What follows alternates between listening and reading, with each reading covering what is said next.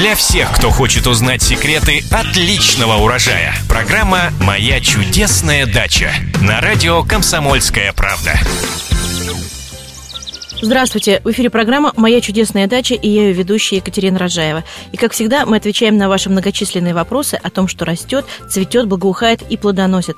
В студии радиостанции «Комсомольская правда» наш эксперт, председатель клуба «Цветовода Москвы», ландшафтный дизайнер и коллекционер Татьяна Жашкова. Татьяна, здравствуйте! Здравствуйте! И вопрос из Выборга, Ленинградская область. Я несколько лет назад посадил древовидный пион, но ни разу он не цвел. Бутоны есть, но они не распускаются. Чего им не хватает? Подкормка, навоз, минеральное удобрение. Но если вы посадили древовидный пион всего лишь а, а, два года назад, то э, просто дайте ему шанс нарастить корневую систему, потому что древовидные пионы, вообще пионы обычно не, не цветут, а если они цветут на второй год, то желательно удалять цвета, цветоносы и бутоны э, в фазе начала даже их набора, чтобы они не объединяли кусты, давали возможность растению накапливать питательные вещества и корневую систему.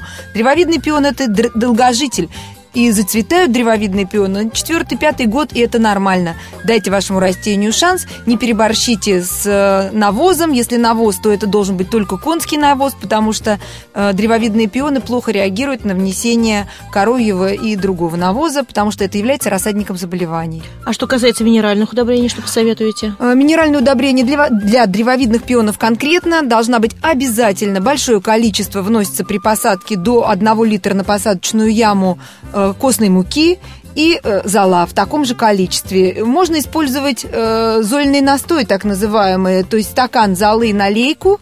Э, все это дело настаивается в течение э, суток, и затем вы поливаете ваши древовидные пионы. Спасибо большое. Напоминаю, задать свои вопросы, а также прочитать ответы на них вы можете на нашем сайте kp.ru в разделе «Моя чудесная дача» в рубрике «Эксперты». А мы с вами прощаемся. С вами были председатель клуба «Цветовода Москвы», ландшафтный дизайнер и коллекционер Татьяна Жашкова и я, Екатерина Рожаева. Всего доброго, услышимся.